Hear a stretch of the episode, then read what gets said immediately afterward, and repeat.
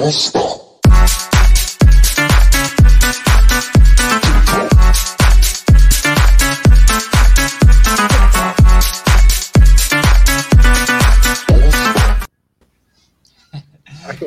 tal? Buenas noches. Bienvenidos a una emisión más de No Seas Friki. Les habla el servidor Rob Medina y me da muchísimo gusto darles la bienvenida a este espacio reservado para toda la cultura geek y cosas conexas.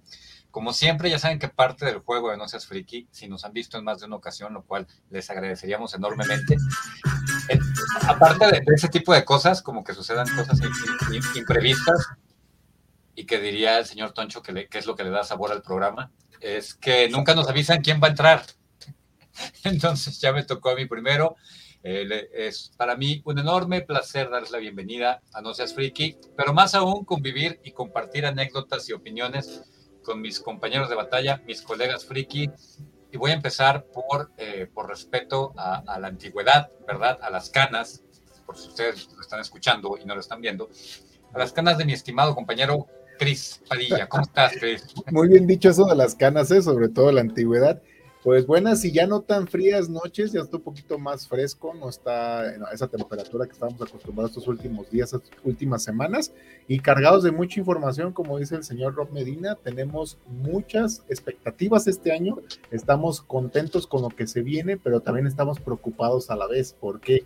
Porque hay proyectos, como lo comentábamos en el otro programa, Rob, que decíamos que están demasiado retrasados, tienen muchas dudas, algunas situaciones que se dan con estas segundas y en ocasiones terceras partes de algunas sagas que hemos estado siguiendo, como lo es Marvel, como es DC, y sobre todo DC, atención, proyectos que ya no tienen relevancia en este Snyderverse, que es el favorito de Rob Medina, y, este, y las series, que es lo que está repuntando, las series de Netflix, las series de HBO Max y de Amazon, que son las que están levantando la mano en este 2023.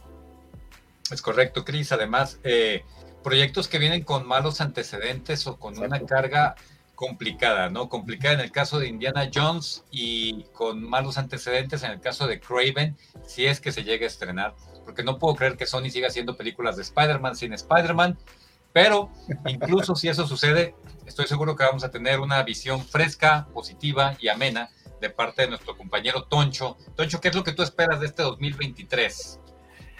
Ay, pues la verdad es que sí, sí emociona todo lo que, todo lo que va a venir. A final del año estábamos diciendo por ahí que, que ojalá y nos sorprendiera el 2023 y creo que tenemos simplemente con lo que vamos a platicar hoy. Creo que hay bastante por lo que estar emocionado. Como bien decían, eh, las secuelas y los refritos y todo eso como que a lo mejor no, no nos tienen, eh, no nos están quitando el sueño, pero sí viene, viene cosa interesante, yo estoy emocionado, le traigo muchas ganas a Transformers, que es la más lejana que tenemos, pero simplemente este fin de semana, o sea, la próxima emisión de No Seas Friki, ya vamos a haber tenido la oportunidad de ver tanto la nueva temporada de Servant como la nueva temporada de The Last of Us. Entonces, pues sí, eso, eso me emociona por el momento, ya después hablaremos de más cosas, pero creo que nos falta recibir al buen eh, señor don productor, eh, que lleve el timón de este barco de friques, el señor Moisés, si anda por ahí, Moisés Tapia. Ah, aquí todavía en el mundo de los vivos, señor, aquí en el mundo de los vivos todavía. Estamos muy contentos de que usted nos acompañe como cada semana con su dosis semanal de cultura geek. Y bueno, pues el día de hoy estamos los cuatro fantásticos, no están los seis siniestros, estamos los cuatro fantásticos. Este, no vamos a poner el día de hoy, no está Alejandro como para decirle es la mujer invisible, pero bueno, esperemos que usted nos acompañe en esta emisión llena de información, entretenimiento eh, y bueno, muchas cosas de lo que vamos a ver en este 2023, muchas cosas que a nosotros nos interesan, porque va a haber muchas más. Eso es importante aclarar. Por ejemplo, el día de hoy no vamos a platicar este, de la situación de, de las series que va a haber de Marvel, ni las series que va a haber por parte de DC. No sé si escucharon que el día de ayer, ya entrando este, completamente en tema, que ya hubo una negociación por parte de Greg Berlanti, que es el que, se, es el que creó el famosísimo Arrowverso, en el extinto canal CW, ya hay una, una, una negociación con eh, DC Comics, eh, con Warner, para seguir creando contenido por, para, en ese universo del, del Arrowverso. Y bueno, le van a seguir dando espacio. Y lo que, lo que llama más la atención, no sabemos qué tan cierto sea esto, dice que esto fue muy eh, elogiado y que fue muy elogiado el, trabajo del señor Berlanti por eh, Saslap, por este señor Saslap que dice que, que, sí, que él sí quiere que seguir continuando eh, y seguir trabajando con este hombre y sobre todo tener la oportunidad de seguir eh, haciendo cosas interesantes con él, eh, que pues le reconoce más de 10 años de trabajo, en el cual él, él ahora sí que con él y su equipo creativos hicieron todo lo posible por crear un universo interesante, un, un, universo televisivo, el cual pues tuvo muchos seguidores hasta la fecha con las cancelaciones que tuvimos este año, ya la única, las únicas dos eh, series que quedan vivas del universo de CW son eh, la serie de Flash, que sabemos que este año es su última temporada, y la serie de Lois en, eh, Lois en Superman, Lois Clark, ¿no? Se llama Lois, Lois en Superman. Lois en Superman. Lois Clark es la viejita. La, la viejita, Lois, sí, Lois en Superman. Y son las únicas dos que quedan ya, porque pues ya sabemos que cancelaron Batwoman, cancelaron todas estas series que estuvieron este, saliendo, la de la, la Leyendas del Mañana, Supergirl, Oye, todas esas fueron canceladas. Muy, eh, eh, el Arrowverse tiene muchísimo mérito. Es, el, espacio donde se logró lo más cercano a una crisis en las tierras infinitas, a una de estas mega historias a las que nos tenía las que nos tiene acostumbrados DC en los cómics. Y el Arrowverse fue el primero que lo hizo de manera exitosa y justamente fue agregando de a poco, ¿no? Que comenzó con Arrow, luego con Flash, luego un pequeño crossover entre ellos, luego Legends of Tomorrow, metieron allí por ahí a Stargirl, que creo que a Moy le gustaba mucho. ¿Sí era Stargirl? Stargirl, y fíjate que se, que se terminó que de hecho, esa es la, única, en el único lugar donde tuvimos la oportunidad de, verla fue por parte de HBO Max. Déjame decirte que fue muy redondo. Digo, ellos eh, fueron avisados mientras, mientras corría la presentación de los programas, este, obviamente. Eh, ok, perfecto. Eh, esas, esa información se les vino en el momento en el cual ellos eh, estaban todavía transmitiendo. Eh, y ellos dije, dicen de una u otra manera, dijeron que al final de esta temporada, de esta que fue la tercera y última temporada, tuvieron la oportunidad de hacer un pequeño cierre, un, un cierre de estos cierres famosísimos que pasan en las películas en las series. 50 años en el futuro pasó esto, ¿no? Entonces ellos pudieron dar un cierre y no fue realmente un hachazo completo al, trabajo que tuvieron. O sea que todos murieron de, camino de regreso a su planeta. Casi, casi, casi, casi, casi. Como Pucci. Oye, casi, casi, casi, te voy a decir por qué, porque tuvieron la oportunidad de eh, hacer un cierre coherente, lo que a muchas, desgraciadamente, ustedes lo saben, que muchas series no tienen esa, esa, esa fortuna, ¿no? Darle un cierre a su, a su ciclo y que muchas de ellas, pues ya nada más fue una temporada y ya muchas gracias a participar, hasta luego, bye. Creo que eso es bien importante, que, se le dé a, un proyecto una sensación de cierre. Que el, que el mega crossover que hicieron estuvo excelente, pues. Eh, entonces, creo que es una buena noticia que les vayan a permitir seguir trabajando con eso. Es, es otra forma de ver que el hachazo y, o la terminación de proyectos con todo este show de HBO, Warner y Conexos, HBO, Discovery, Warner y Conexos, que no es de gratis, pues que no es tan al azar, que, que están mostrando cierto pues aprecio o, respeto por proyectos que les han dado, a lo mejor si no las cantidades de dinero que esperaban, por lo menos televidentes o cierta, cierto crédito entre la comunidad Entonces, pues esa es una buena noticia. Y no, por lo menos yo no sabía, no sabía esa noticia, así que el señor productor como siempre nos tiene al tanto de, Podemos hacer un paréntesis con esto de los Globos de Oro. acaba de ganar Michelle Yao, mejor actriz en los Globos de Oro por esta. Yeo. Yeo en, eh, todo, en todos lados y a todas partes, ¿cómo se llama la película? Este, mejor actriz cómica, nos están dando ahorita la, este, el dato. Y también comentando esto que dice Rob y complementando, están manteniendo al fandom. Rob, están manteniendo a los fans activos porque eso es lo que se les estaba yendo con las películas. Entonces, para mí es, es una muy buena noticia que le rindan respeto, homenaje, pero también es mejor noticia que reinicien todo. siendo que son series, películas, para que tengan una mejor oportunidad de desarrollarse a futuro, porque si no, nos se van a seguir estancando lo mismo. Por eso les comentaba de estas películas que vamos a poner en las más esperadas del año, que yo, por ejemplo, pondría dos de DC, y este, ahorita lo vamos a comentar más adelante, pero ya no tienen relevancia porque ya se cortó todo esto del Snyderverse. Oigan, y, entonces ganó Michelle Yeo por todo al mismo tiempo en todas partes, ¿verdad? Mejor actriz cómica. Y Angela Bassett como mejor actriz de reparto Wakanda Forever se acaba de llevar su primer premio relevante, supongo. excelente, sí, sí, sí, sí, claro, claro, claro, claro. Oigan, por cierto, Wakanda Forever, para los que les dio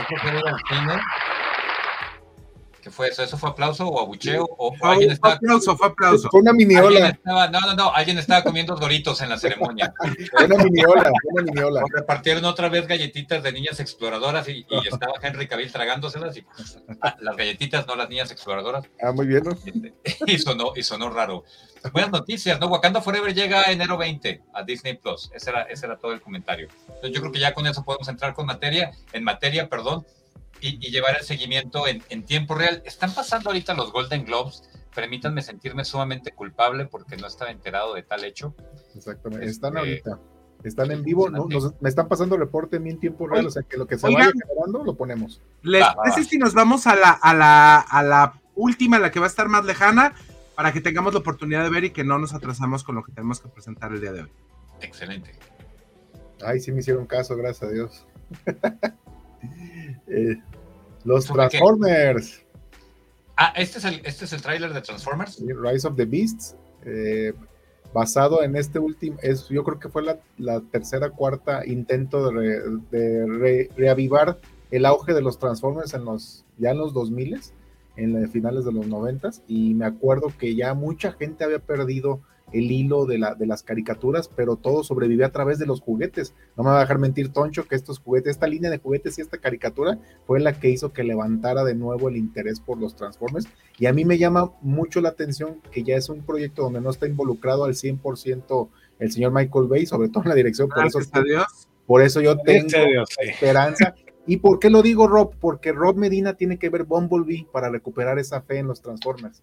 Bumblebee es una muy buena película donde tampoco estuvo involucrado al 100% se llama Michael Bay, gracias a Dios. Y él que se dedica a lo que sabe hacer, que es producir y también asesorar a la gente en las escenas de acción. Pero en lo que, en lo que nos atañe, en lo que es historia y relevancia de los Transformers, siento que este tráiler nos ha traído esperanza. No sé ustedes qué opinen, pero para mí fue algo para levantar la mano y decir, esta película para mí es de las más esperadas del año. Totalmente. Poncho. Sí, sí, yo, yo sí la quiero ver, es una de las, de las grandes promesas de 2023. Sí le traigo eh, muchas ganas. Quiero, quiero que vuelvan a lanzar los fabulojos para poderla ver cuando, cuando llegue video casero. Eh, pero sí, definitivamente ahí vamos a estar. Ya si es bueno o no, bueno, el tiempo lo dirá, pero promete bastante, como tú dices, que no nos vayan a dar la misma fórmula, que no nos vayan a dar algo que a lo mejor en su momento, pues sí, definitivamente eh, hay que darle su crédito a Michael Bay porque reavivó la franquicia y, abrió muchas puertas, pero pues de repente como que sí le echa demasiada crema a sus tacos. Y aquí se ve bien. Lo que hemos visto hasta el momento está bien. El hecho de que no esté él es que no van a haber tres explosiones por segundo. Eh, y la cámara moviéndose para todos lados, creo que gran acierto. El, slow motion, Toncho. A mí de repente me marea, digo, ay, es demasiado, es too much, como diría el buen Toncho Dablos. No se le va a ver la babita al Optimus Primal así en, cámara lenta. Este, vamos bien, es una... Perdón, perdón, Toncho. No, no, dale. tengo una pregunta rápida para Chris para no clavarnos mucho en la textura de Transformers. Estamos viendo el tráiler y digo, sí, pinta bien. Y lo que ya hemos platicado, ¿no? Hay una generación que creció con los más viejitos, nosotros, con los carritos, con ah. Optimus Prime y el resto de la banda. Les estoy dando su lugar, señores. A mí, yo estoy el, senior aquí de la, de la banda menos canas que, que Chris, pero también menos pelo que cualquiera de ustedes, menos cabello que cualquiera de ustedes. Entonces respeten mis entradas y déjenme decirles que yo crecí con Optimus Prime y toda la banda y Megatron, Soundscream, etcétera, etcétera. Y en las versiones de las, de las, se llamaba Beast Wars, la caricatura, ¿no? Exactamente. Correcto. fue conservadoramente 10 años después de la caricatura original, ¿no? Entonces creo que la vivieron un poquito más los, los proto-millennials y, y gente, y, y generación X, pero, pero más jovencita como, como ustedes que están ahí a la mitad. Pero la pregunta, Chris, es, ¿Bumblebee es parte del mismo universo de películas de la basura de, de Michael Bay o es otro Sí. rollo? Sí, sí es. Es- es- Sí es, de hecho, en Bumblebee ah, tratan de hacer un nuevo, no un nuevo arranque, sino explicarte cómo llegó Bumblebee primero a la Tierra y, Ok. por qué, y por qué cambió de modelo el auto. Es como un retcon de lo que había hecho Michael Bay, pero sin quitarle, eh, sin quitarle continuidad. Es un soft reboot como fue la Suicide Squad de, de James Gunn. Al- algo parecido, pero fíjate, es- tiene la proporción correcta entre nostalgia de que nos trae de vuelta este universo, pero nos explica va- varias de las cosas que no habíamos entendido en las segunda, terceras o cuartas películas que Michael Bay fue donde ya se desvió, como decía Toncho. Ya en esas películas, por ejemplo, cuarta, quinta, decía la gente, es demasiado. Luego traen a Mark Wahlberg, que es mi actor favorito, y lo echan a perder todavía más. Entonces, es como esto que pasó con Rápidos y Furiosos. De repente pierdes el hilo de lo que era realmente interesante con la trama. Eso le pasó a Transformers. No que Michael, Michael Bay, la primera para mí es buena, es muy buena película y ahí está Megan Fox para no dejarme mentir, pero ya la segunda y tercera se sintieron forzadas y qué decir de la cuarta y quinta, inclusive en una, no recuerdo si fue la última, no, no me van a dejar mentir, sale Anthony Hopkins. O sea, Sí, ya para que yo- cómo- yo, No- porque yo ¿Cómo lo convencieron no le seguí el hilo. Y otra, mira, esta es otra de las favoritas. ¿Cómo no? Esta sí. Guardianes de la Galaxia Volumen 3, para quien nos esté escuchando solamente. Este tiene Muy- que ser un cierre espectacular, ¿no? Eh, ya hemos platicado, ya hemos platicado esta película cuando recién salió el tráiler y hay opiniones encontradas. A mí me genera expectativas muy positivas. Yo creo que James Gunn va a dar un cierre importante a esta trilogía. No voy a decir que es cine de autor porque me van a crucificar, pero es una de las pocas circunstancias en las que Marvel ha respetado más o menos la visión del director. Creo que porque encaja perfectamente con lo que Marvel quiere hacer con sus personajes, ¿no? Una fuerte dosis de acción y de humor. eh, pero ha, ha habido muchos directores que no se acoplan y terminan dejando proyectos y James Gunn se fue, lo trajeron de regreso y lo van a dejar eh, terminar su proyecto y por eso creo que tiene muchas expectativas esta película. Obviamente la queremos ver, sabemos que va a haber muertes y sabemos que va a ser para muchos su última, su última ocasión interpretando los roles de los guardianes. Por lo menos Dave Bautista ya dijo que la última y nos vamos y que ya no quiere saber nada más del personaje de Tarax, ¿no? Este, Chris creo que no está tan entusiasmado con, con la versión 3 de los guardianes. yo soy más como de la, de la, del lado de, de buscar pues un, un cierre digno a la trilogía, porque también yo desde que vi este especial de Navidad tampoco se me hizo la gran cosa. De hecho, le- les había comentado que de repente caen esto de la, de la burla o del chiste facilón, que no me gusta, pero James Gunn sabe manejar muy bien eso y lo hizo también en Suicide Squad, que lo regresan para, como dice Rob, finalizar esta saga y darle un cierre digno. Yo siento que como es Marvel, a lo mejor no nos van a dar esas muertes que nos prometieron en los cómics, que ya están marcadas en los cómics. Siento que a lo mejor va por el lado de que pues, a lo mejor quedan discapacitados o ya no se pueden mover para algún lado, pero no tanto una muerte porque no es Disney. Yo creo que la, la gente de Disney lo está pensando muy bien para decir, no va a haber este tanto drama en esta película, pero sí un cierre digno como, como estamos esperando. Yo espero precisamente verlos por última vez, estos personajes que son entrañables, todos, desde Rocket Ra- Raccoon hasta el buen este, Dave Bautista Drax, que la verdad, él dice que se retira de esto porque quiere que le den más este crédito como actor, pero pues a mí nunca se me ha hecho un buen actor. Él es un No actor es. físico, es tipo Schwarzenegger. No lo es, pero ha, pero ha conseguido roles Sí, más diversos que, que el típico luchador, ¿no? Exacto. Este no le han dado nada profundo, no creo que se lo vayan a dar en el corto plazo, digamos, pero Viene tampoco- una interesante, ¿eh? La Viene, de- ya, ya lo platicaremos en otra ocasión, pero, Ok. pero viene una más seriezona interesante de, de Night Shyamalan, Shyamalan, Shyamalan, el señor M. Night. ese mero.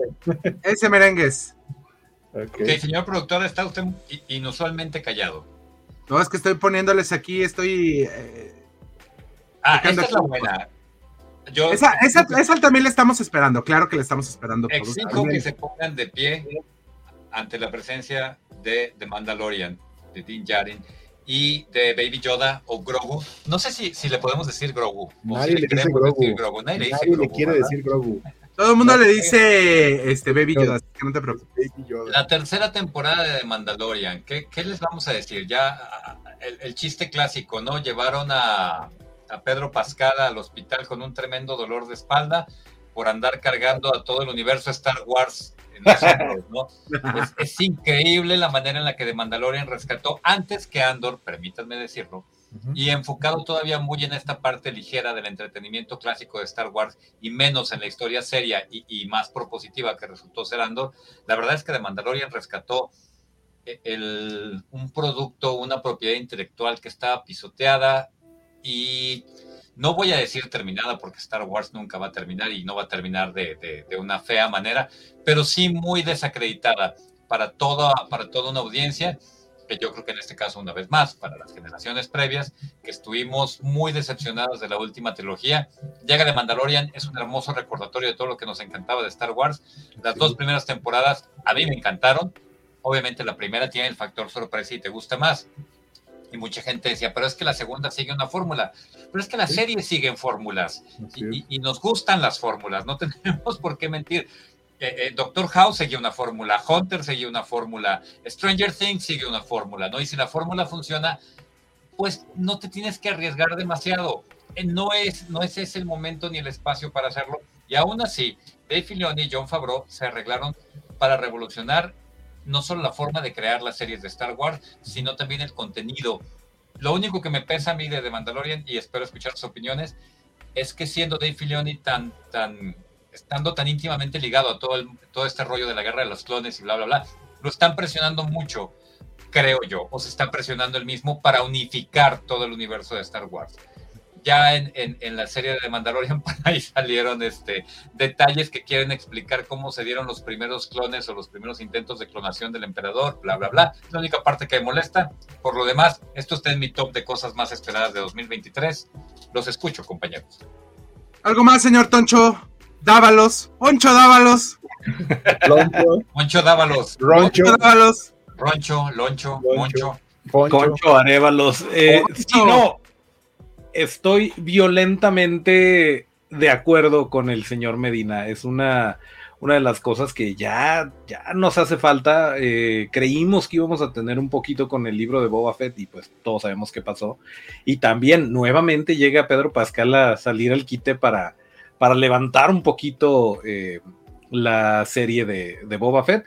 Y sí, claro, es una, eh, es una de las más esperadas, ya llevan bastante tiempo debiéndonosla y creo que va a ser, va a ser una, una gran eh, bocanada de aire fresco en el universo de Star Wars para, para este año, que además eh, tiene que dar pie y conectarse de alguna forma con eh, la serie de Ahsoka, por ejemplo, que viene también eh, en solitario. Y a mí sí me gustaría, digo, estoy un poquito de acuerdo con, con Rob en el aspecto que es un personaje, pues sí, es, eh, es como que Boba Fett Light, pero es un personaje nuevo, es un personaje eh, que no necesitaba agarrarse de, de, la saga Skywalker y que al final la hayan puesto, claro que me emocionó, claro que grité como colegiala, pero no era necesario. O sea, sí. pudo no haber salido Luke Skywalker y aún así nos hubiéramos emocionado. Eh, salió Bocatán, salió, salió Paz Vizla, el señor John Favreau, todo muy bonito. Creo que no podemos más que esperar cosas, eh, cosas buenas para esta nueva temporada de The Mandalorian y pues ya, ya que sea. Me parece perfecto, señores. Vámonos con, vámonos con la que sigue, porque tenemos harto, harto que platicar el día de Mucho hoy. Material. El, el, el, episodio en el episodio anterior de No Seas Friki, comentaba yo que yo sentí que el 2022, y no, sé, no sé si es porque me esté volviendo más amargado con la edad, lo cual es una posibilidad bastante real, eh, que yo el 2022 fue el primer año en el que empecé a sentir el, el agotamiento de nuestro, de nuestro entorno friki, y no de que no que se nos vaya a quitar el amor por lo friki, porque eh, eh, de manera completamente irónica respecto a nuestro nombre, no se nos va a quitar lo friki nunca. Ah, bueno, aquí voy a guardar. Esto no es algo friki, pero hay que hablar de ello también. A mí, a mí, a mí me, me llamó mucho la atención que el señor Toncho se desviviera de manera tan expresiva por comentar sobre esta serie llamada You de la que estamos viendo el tráiler en este momento. Toncho, ¿qué fue lo que te llamó tanto la atención? Agreguen meme de, de Bob Esponja. ¿Qué es esto? Yo estoy segurísimo de que el protagonista, no el actor, el protagonista de esa serie, por supuesto que es friki, por supuesto que Eh, es como el Alex y ve, mangas, y lee mangas y ve anime y cosas. pero bueno, eh, en sí ha tenido sus altibajos, pero es un gran testimonio del éxito de la serie el hecho de que esté a punto de estrenarse una temporada 4. Eh, sí, ya lo dijo el señor Robedía, estamos hablando de You, y es difícil un poquito de repente em, encontrar la forma de reinventarse. No lo había visto em, de una forma tan creativa hasta que tuvimos la última temporada de Dexter que realmente merecíamos, que salió en, Paramount Plus. Y bueno, en este caso, conforme va avanzando la serie, sí, a lo mejor viste la primera temporada y la segunda fue así como que meh.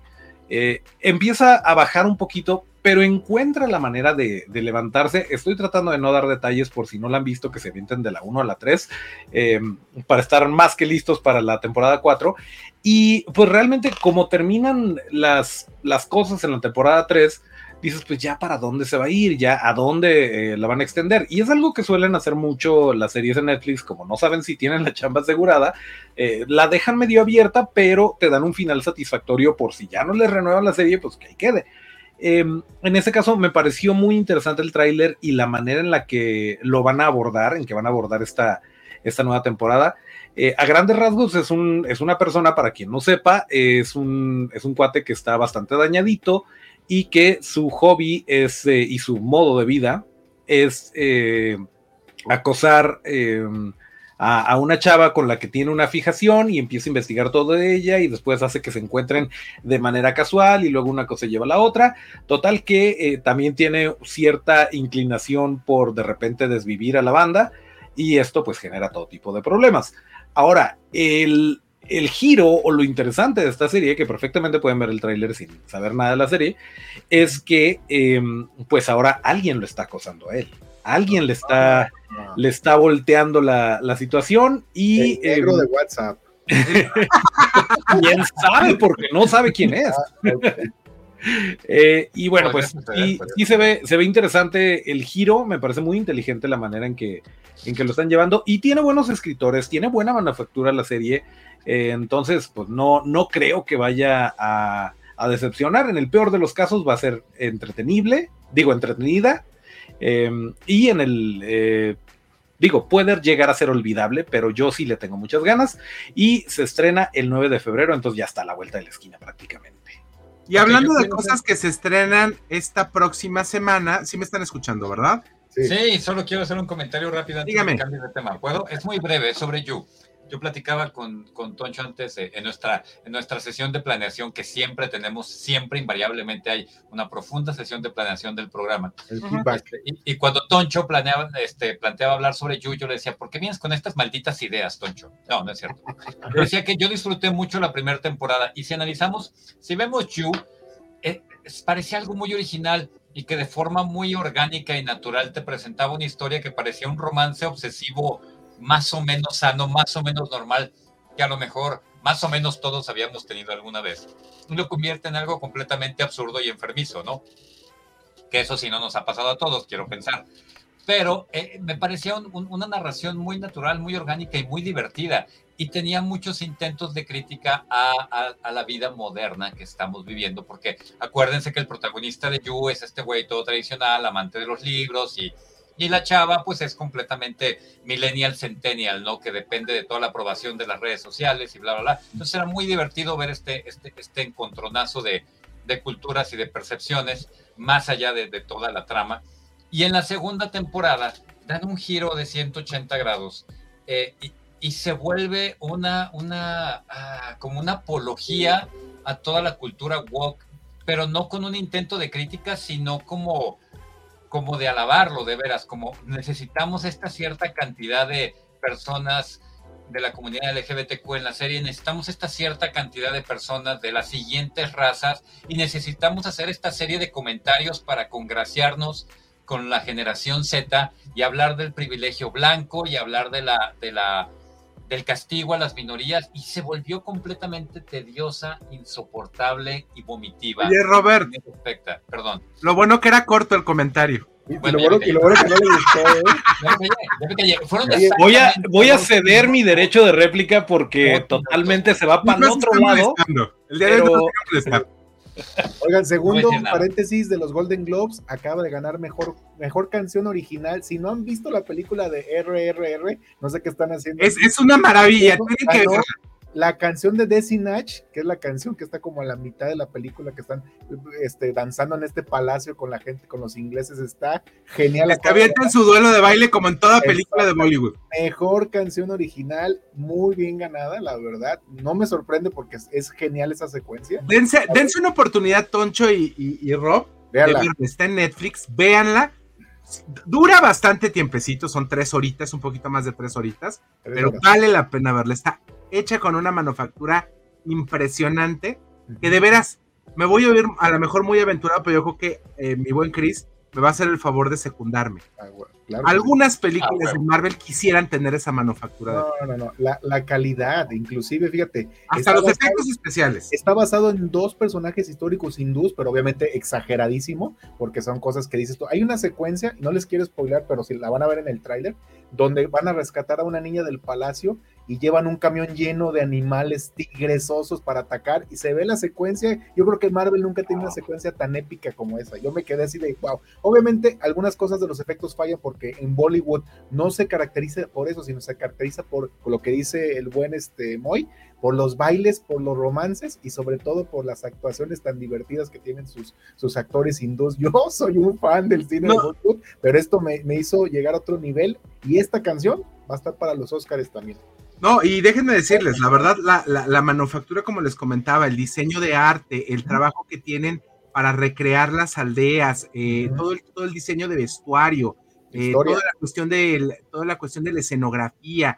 La historia es una historia hiper sencilla, la verdad, es una historia muy, muy sencilla, pero es que es basada en personajes, en héroes históricos. Y obviamente, lo interesante de Bollywood, y siempre ha sido interesante en Bollywood, es la exageración la extremada exageración de las cosas, ¿o no, mi buen Chris? Y un dato para que la vean y se les antoje todavía más, de los personajes ingleses que aparecen en la película, una de ellas es una, no sé si recuerdan aquella villana de Indiana Jones de la última cruzada, esta oficial nazi que se enamora de, este, de, bueno, que se enamora Indy de, de, de ella, sale aquí años después y dices, oye, esa chava yo la conozco y de repente repite un papel sádico como lo hizo en Indiana Jones. Me encantó que hayan dado esa, como ese homenaje. Y Ray Stevenson, si no lo ubican, también está por ahí como un general muy este, detestable, pero la verdad vale la pena las tres horas. el gobernador, mi querido Chris. El gobernador, vale la pena las tres horas, porque ya había visto otras películas de hace algunos años, como Bambabul, que también está por ahí, que es también basada en hechos este, históricos, se puede decir hindús, porque era cuando estaba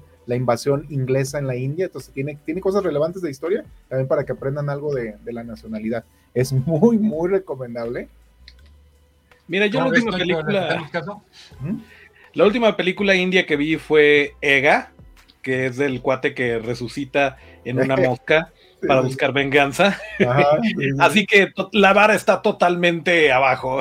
claro que la veo. Hay como, hay como dos películas de tipo Terminator que te van a gustar. ¿eh? Después te, pongo. Sí, sí, las he visto. Sí, o sea, he visto pedazos. Sí. Botana porque tratan de emular, pero no tratan de copiar, sino que tratan de hacer su estilo. Eso es lo más divertido. De hecho, Superman hindú y el Spider-Man hindú son leyendas en los memes, ¿eh? Exactamente. Bueno, pues estamos viendo imágenes de Last of Us. Otra vez este viernes, eh, que este viernes ya se estrena esta serie en HBO Max y que bueno, también estará obviamente que en sus canales de distribución por cable. Oye, Pedro, Pedro Pascal con un 60% más de cara. Sí. aquí se lo va a poder mostrar. Ahora sí le va a poder mostrar la cara. Oye, de repente. Eh, dime, dime, Rob. Lo, empezaron a usar, esto sí es breve, lo empezaron a usar para todo a Pedro Pascal, ¿no? Digo, yo, yo no, me, no me estoy quejando, pero Game of Thrones, eh, Star Wars y ahora Last of Us, y ahí por ahí atravesó una película con Nicolas Cage que no he visto, pero voy a darme. Buenaza, por cierto. Ok, ok, ya con, esa, con eso tengo, con la palabra de Toncho. Tengo, Hay que aprovechar esos 15 minutos de fama, venga. Sí, sí, sí, luego, luego a sacar varo. Sale, Porque luego, luego, luego no hay chamba. Es correcto. Así es. ¿Qué esperan ustedes de Last of Us? Ah, yo no he jugado el videojuego, lo platicábamos una vez que nos, hizo el honor de acompañar a nuestro compañero Bobby, a quien le mandamos un saludo y un fuerte abrazo. Eh, no tengo el gusto de haber jugado el videojuego por una lesión deportiva en mi brazo. Yo ya no puedo jugar videojuegos. Algún día les platicaré al respecto. Bueno, es una lesión deportiva. Lesioné jugando WWE entonces es una lesión deportiva, no me quites crédito. Me, jodí el, me jodí el codo jugando videojuegos, ya no puedo jugar. Bueno, también el mouse y la vida sedentaria pueden haber tenido algo que ver. Pero bueno, nunca he jugado. Yo llego en ceros, tengo grandes expectativas porque el tráiler es uno de los, de los trailers mejor hechos de una serie que he visto en un rato, ¿eh? que no revela demasiado la trama y tiene suficiente suspenso. Eh, tengo muchas ganas de ver a Lady Bournemouth. Disculpen, no me sé el nombre de la actriz, pero me encantó lo que Bella hizo Ramsey. en, en Game Gracias. Bella Ramsey. Eh, me encantó lo que hizo en Game of Thrones, entonces altas expectativas y llego en ceros. ¿Ustedes qué tal? Yo no llego tan en cero porque yo, yo vi los cinemáticos de los videojuegos, no lo jugué, pero yo- me llamaba la atención, poderosamente la atención porque era algo no tan similar a Walking Dead, sino por la misma línea, porque en esas épocas Walking Dead me estaba decepcionando, sobre todo después de la sexta temporada. Yo abandoné Walking Dead y mucha gente siguió con The Last of Us con los ¿Llegaste a videojuegos. la sexta? Llegué a la sexta, desgraciadamente. Aguante, yo en la tercera yo me salí. Tercera, tercera o cuarta. Tercera me salí. Yo en la tercera me salí. Y ahí te va por qué aguanté hasta la sexta, Moy, porque en esa ocasión mi pareja este, estaba leyendo los cómics, entonces estábamos dándole seguimiento y a partir de la quinta, creo más o menos sexta, fue cuando se les acabó el material. Entonces era también como lo mismo de Game of Thrones, era estar esperando a la edición que seguía de la, del cómic para seguir avanzando en la trama. Entonces se les cayó el teatro y se les cayeron las historias y, y me, da- me daba mucha curiosidad saber por qué un personaje que ni siquiera estaba en los cómics, como es Daryl, eh, interpretado por este mugrosón, este, de, el nombre del actor, era tan- Norman Reedus. eh, Norman Reedus Norman era Reedus. tan relevante en la, en la, en la historia de la, de la serie, pero no, los, no existe en los cómics. Entonces, The Last of Us va a ser algo parecido porque tiene que complementar el aspecto visual y a mí me da mucha, mucha confianza tener a la gente de Chernobyl ahí, porque Chernobyl fue un hitazo y The Last of Us es más o menos el tono complementario de lo que van a hacer. Yo Es, es una verdadera joya esa. más esperado y estamos a cuatro días de que se estrene. Cuatro días, hay que decirlo, eh, hacer aquí una aclaración que mi queridísimo Toncho nos, nos hizo, que esto se estrena el domingo. Yo les dije que el viernes, pero no es el domingo. Lo que se estrena el viernes es Servant, mi querido Toncho. Servan. Es correcto. Una de las joyitas con las que nos ha sorprendido eh, Apple TV Plus y, eh, y el señor M. Night Shyamalan, porque también es tiro por viaje. De, es un volado con ese señor. De repente hace una joya, de Es repente. correcto. E- Esa es la palabra correcta, Tocho. Es un volado, güey. Es, Pero en este caso, En el caso de Servant, sí, muy bien. Para quien no ha tenido la oportunidad de echarse la vuelta al Apple Móvil, eh, la premisa está bastante simple y enganchadora. Eh, es una pareja que contrata a una niñera para que les ayude con su bebé. Llega la niñera y se da cuenta que el bebé es un bebé de juguete. Ya después nos enteramos que hubo por ahí una tragedia y es como que el mecanismo de duelo de la chava, que la mamá sigue creyendo que es el bebé, no está consciente de lo que sucedió. Y pues dices, ¿cómo te da esto para cuatro temporadas? Bueno, empiezan a pasar cosas, está muy bien llevada, muy bien escrita, sale nuestro querido Ron Weasley, sale este, Rupert Grint, eh, también un gran papel que, que hace, pero definitivamente la, la mera mera aquí es la protagonista, se me, se me fue, por ahí tenía su nombre, Laura pero bueno, sí, Laura te voy a creer. Sí, Laura-. Pero sí, la niñera, no, eh, buenísimo. Eh, la última temporada se fue todo al carajo, no sabíamos qué estaba pasando. Y, o sea, congruente, pero de, de dónde se sacaron esto y, y aterrizó bien, en mi opinión. Y ahora, pues, es darle continuidad a eso. Eh, yo, la verdad, estoy muy emocionado. Lo platicaba muy también la otra vez, que, que es una de las, de las cosas bonitas que nos ha dejado eh, Apple. Y, y ya está a la vuelta de la esquina. Se estrena este viernes 13. Volvemos a, la- a esta situación de que no tenemos tiempo para todas las plataformas. Yo solamente Sí. volteo, a ver, volteo a ver Apple Plus para ver si ya se estrenó Ted Lasso, tercera temporada. Ay, ya sé, urge. Pero estoy, Oye, estoy- yo, yo guardé mi, mi periodo de prueba porque no pienso darle mi dinero a Apple. Ya saben cuál es mi opinión de Apple y sus productos. Pero siete días. espérate, quería tener la, la temporada completa de Ted Lasso. ¿Es, ¿Va una nada más o van dos? No, van dos. Van dos. Vamos a la tercera, es la última. No si, sé alcanzo, si alcanzo a ver las, dos de un jalón en siete días de prueba. Sí, duran 20 Eh. los capítulos. Va, va, va. Entonces me lo voy a. Minutos. Sí, Apple Plus ha sacado cosas buenas, pero no manches, ya es demasiado. No es justo. Necesito a alguien que jamás utilizaríamos piratería, pero si alguien sabe de alguna forma de piratearse el streaming, avísenos porque ella estuvo sobre Oigan, oigan, Comparte cuentas.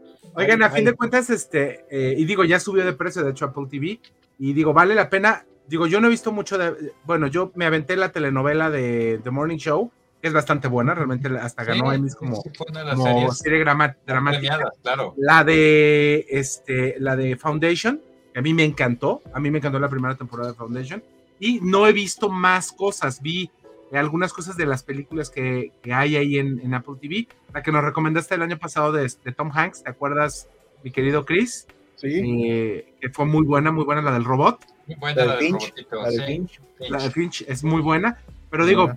Digo, no tenemos ahí un, un- un catálogo muy grande, pero yo quería hacer una, una pausa para preguntar, hacer una pregunta retórica. Yo no entiendo cómo M. Night Shyamalan, ¿quién le dé el dinero? Porque hay películas, o sea, ha tenido grandes exitazos y ha tenido unas cosas espantosas. Yo recuerdo cuando a mí me tocó ir a ver La Aldea en, en, en Premiere, es una- Claro. sales de la película y dices, qué basura vine a ver al cine. O sea, es una verdadera cochinada. O sea, es La, la aldea mal hecha. no es, no es ni de lejos lo peor que ha hecho. Este. Digo, de lo que yo he visto, para mí The Happening es, es algo que yo afortunadamente lo vi en televisión y sí me hizo cuestionarme. Y- eh, esas no son vi- dos horas de mi vida que no voy a recuperar. Y Rob, no viste Avatar, pero la Avatar, la basada Ah, en- no, güey. pero también es esa- malísima, Esa gritaba. Esa está peor, ¿eh? Esa gritaba. malísima. Por ejemplo, yo tengo una amiga a la que le gustó The Lady of the Water o Lady- The Water. Lady, la, la- la dama del agua. Lady in the Water. mala, Lady in the Water. Ujú. Eh, pero lo que sabes que siento yo, Moy, que hizo dos o tres muy buenas películas y ganó lo suficiente como para que después de dos o tres fracasos empezara a autofinanciarse. Tiene crédito. Y como ha sacado, sacó una buena película más, la de la visita, esta de, de- de unos chamacos que van a visitar a sus abuelos, no sé si la vieron. No tuvo mucho, mucha proyección, pero tuvo buena recepción y la gente dijo que era el resurgimiento de, de M. Night Shyamalan, lo cual en su siguiente película, por supuesto, lo echó a perder.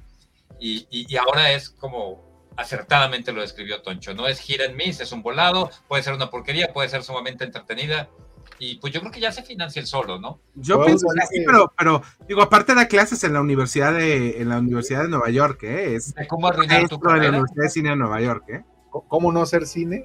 Exactamente, cómo no hacer Oh, cine, cómo arruinar tu carrera. Exactamente, como dice Rob, ¿cómo este, financiarte proyectos alternos después de haber sido tan exitoso? Yo creo que tendrán Aidan Shalagan este, cuatro películas exitosas y buenas, o sea, de, buena calidad.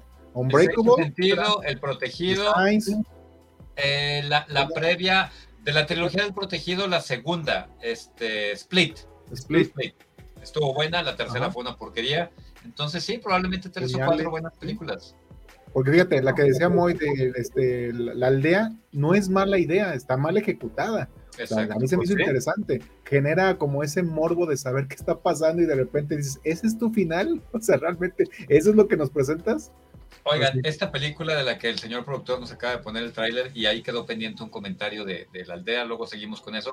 Sí. Alman y Quantumania, mi opinión es, independientemente de cuántas expectativas nos provoque, aquí se define en buena medida el futuro del universo cinematográfico de Marvel en términos de...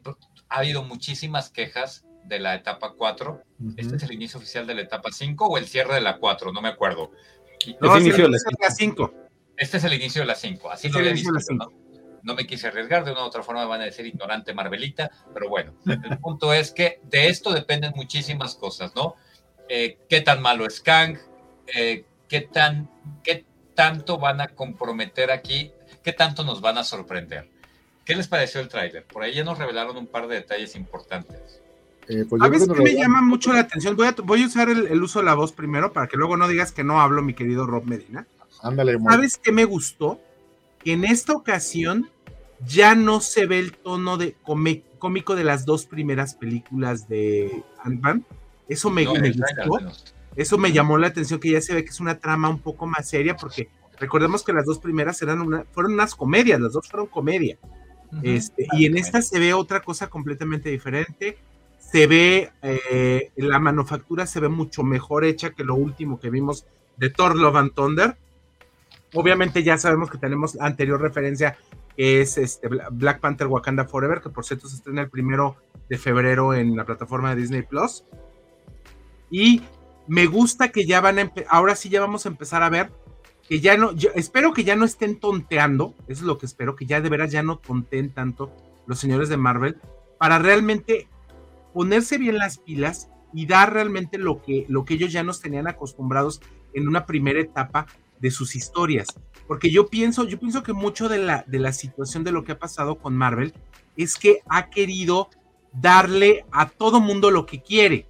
Mucho fanservice, demasiado fanservice, y darle historias LGBT, historias con personas de color, este, este, historias este, con los asiáticos, o sea, como que a todos le quiere dar, quiere incluirlos a todos en su famoso multiuniverso, pero ha como que yo pienso que ha perdido eh, un poquito la, eh, la, brújula, ha perdido eh, la brújula de que ellos, todas estas, todas estas películas tienen una base, una base que es importantísima, que es la base de los cómics. Y por eso esos cómics han subsistido tantos y tantos y tantos años porque tienen una línea narrativa que se tiene que respetar.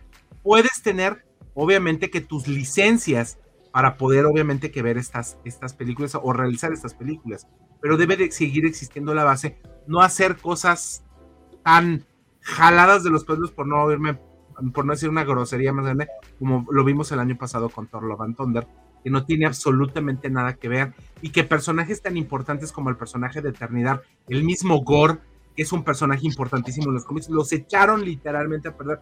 ¿Cómo es posible que un personaje como, como el de Christian Bale, el, actor, lo hayan echado a perder a un, a un actor tan de primer nivel que nos ha traído actuaciones memorables en otras películas. Bueno, ya nada más vámonos con Batman o con Batman o, como, o con American Psycho. American Psycho, lo más básico, ¿no? Lo más básico. Entonces, yo pienso que espero que esto ya sirva como para realmente ver qué norte van a tomar los señores de, Marvel y si realmente van a empezar hacer las cosas nuevamente bien, como hasta lo hicieron con la última película de Avengers Endgame. ¿Me estás diciendo que en esta película no va a salir Luis y nos va a contar la historia del tiempo? Oye, es verdad. Luis no sale. ¿Cómo? yo sí quiero a Luis. No va a salir ya. Imagínate, imagínate la línea del tiempo contada por Luis. Eso sería muy divertido. Y yo creo que les acabas de Chris, véndeles esa idea, ¿eh? Pues, si, no la quieres hacer tú en un TikTok, consíguete un cuate latino con una voz típicamente mexicana, o sea, cualquiera de nosotros, nada más el bigotón, este, y, y, cuente esa, esa historia, porque está, va a estar súper divertido ver eso, pero no va a ser bueno. Yo estoy de acuerdo con Moy. Nos merecemos un, enfoque un poquito más serio. Este comentario sí va a ser rápido. Lo que hicieron con Love and Thunder fue más o menos del nivel de, de, lo que hizo Batman contra Superman con The Dark Knight Returns.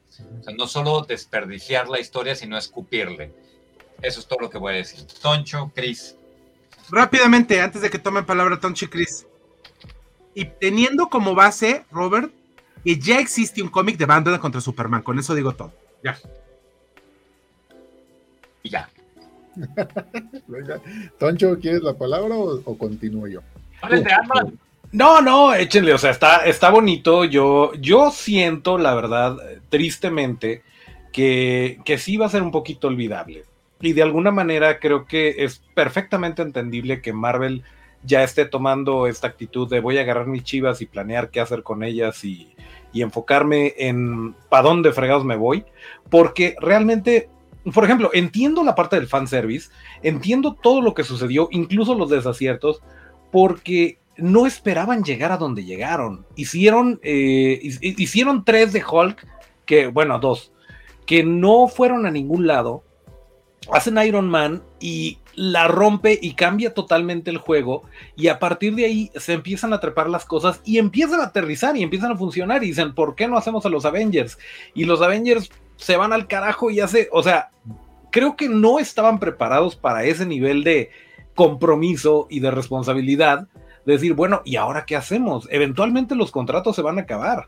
Y también se vale, y ha pasado en los cómics, o sea, los estamos como que eh, mistificando demasiado los cómics, pero con la mano en la cintura te terminan una línea y te empiezan otra. Y aquí no pasa nada y sigue siendo el mismo personaje, pero ¿cómo ves que ahora es otro universo? ¿O cómo ves que ahora va por este lado? Y las cosas que ya sabías aplican, pero no igual. Entonces creo que se vale que de repente digan, ¿saben qué? Pues hasta aquí este, Scott Lang se despide y vamos a enfocarnos en esta otra cosa. Y espero que esa otra cosa sea bien pensada y bien, eh, bien hecha. Pero por lo pronto yo sí siento que, eh, que depende mucho, de, muchas cosas dependen de, lo que vaya a suceder con Ant-Man. Se ve bonito, pero no creo que vaya a ser memorable y creo que tampoco se vale el, el que tengamos tantas expectativas de que esto va a, romper el, MCU o a revivirlo, pues no, o sea, vamos, viéndola y a ver qué pasa, pero no creo que, vaya a ser muy trascendental. Yo pienso que sí, ahora sí que difiero de ti, mi querido Tonch, yo pienso que sí, porque ya fueron demasiadas llamadas de atención, yo pienso que ya fueron demasiadas de atención por parte de los mismos fans, porque las entradas, y eso se los digo directamente con gente por lo menos de Cinemex, la aceptación, eh, y ellos, ellos lo comentaban de esta manera, hubo una muy buena afluencia de gente cuando fue el estreno de Thor Love and Thunder. Estoy hablando directamente de Cinemex. Hubo una muy buena, y cuando llegó Black Panther Wakanda Forever, que ya estábamos más tranquilos de la pandemia, más tranquilos de todo el asunto, la gente obvió el irla. No fue el éxito que ellos esperaron. Y si esto se replica con las otras cadenas y se replicó a nivel internacional, ahí, ahí algo, hay algo tiene que ver. Eh, eh, esto es bien sencillo. Yo, por ejemplo, a veces me confunde este tema que ya hemos tratado de que nosotros ya no somos la audiencia y queda clarísimo, ¿no? Por temas de edad, por lo que ustedes quieran, ya no somos la audiencia principal a la que le apunta Marvel. Sin embargo, Ah, y de esto me doy cuenta cuando visito las redes sociales, ¿no? Por ejemplo, el otro día alguien en Twitter, no sé, comentaban, ay, me urge que haya una segunda temporada de Moon Knight para ver a la, a la Lady Escarabajo y tú. Es el personaje más patético y ridículo y sacado de la manga, de la manga, perdón, pero hay como 20 o 30 mocosos que quieren ver esa basura, güey. yo, quiero, yo quiero ver a Doctor Falafel, yo quiero ver a Doctor Falafel. para, para no robarnos el tiempo porque ahora sí se nos está acabando.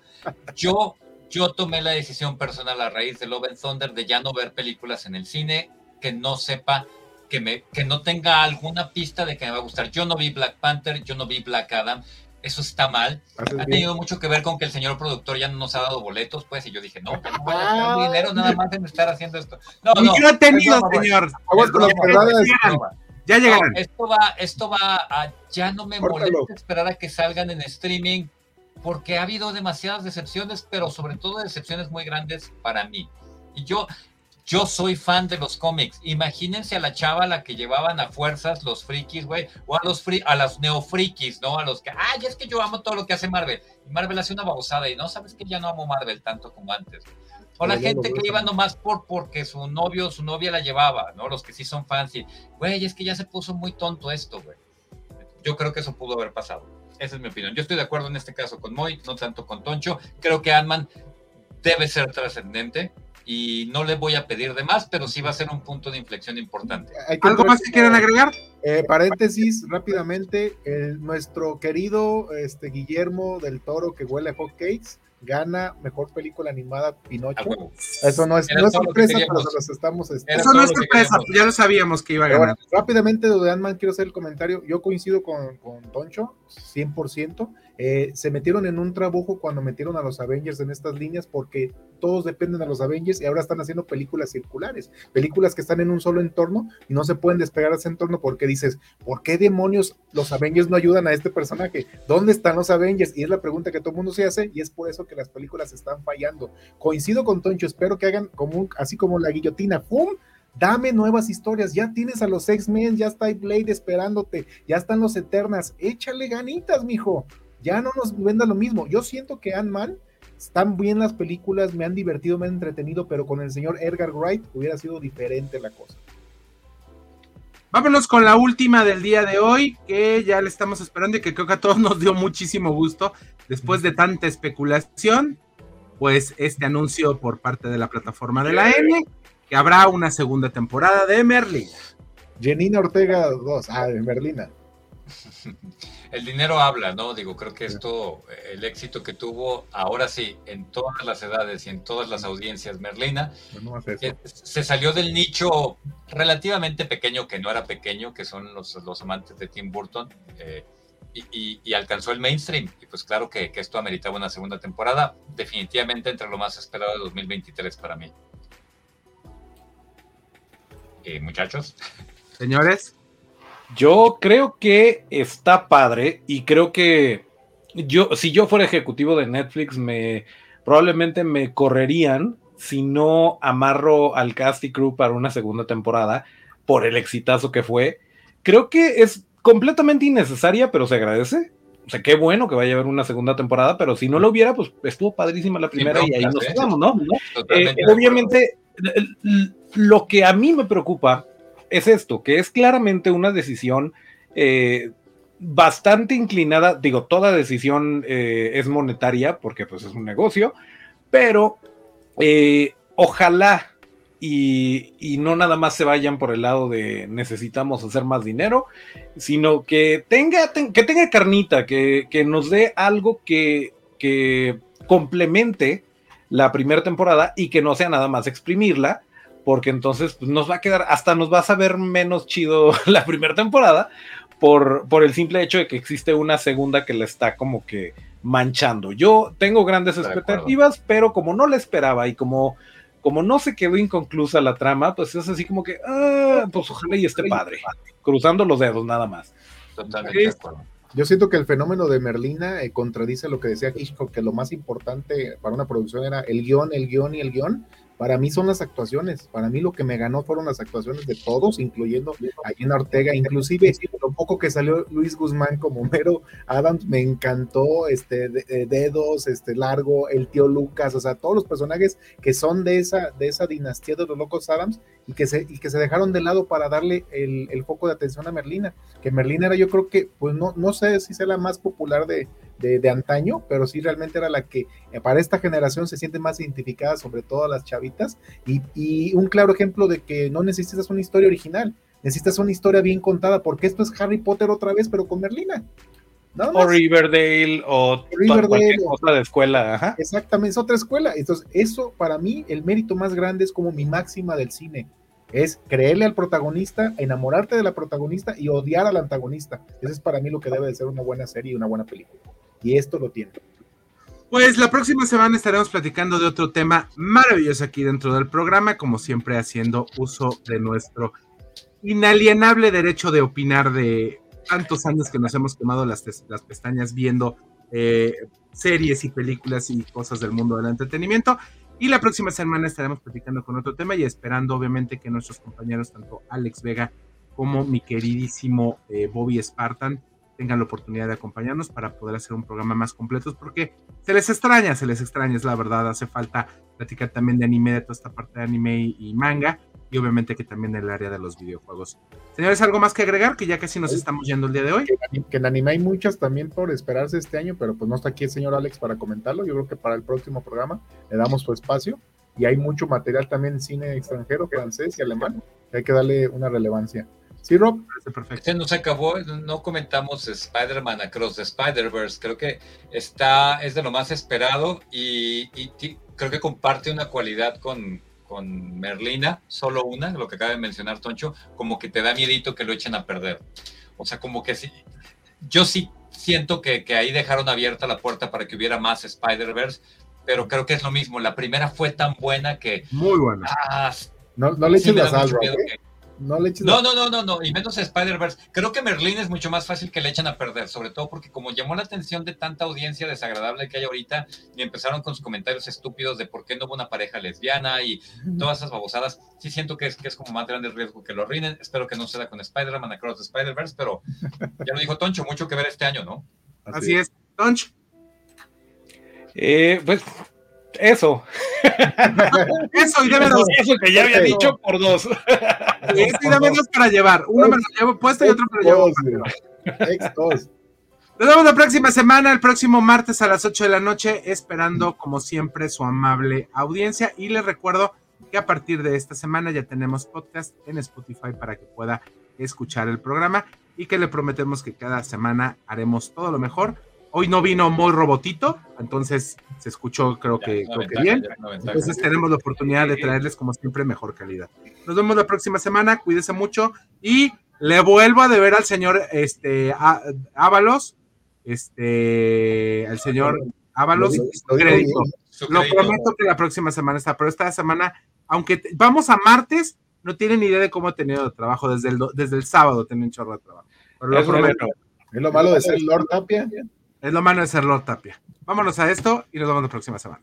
Hasta pronto.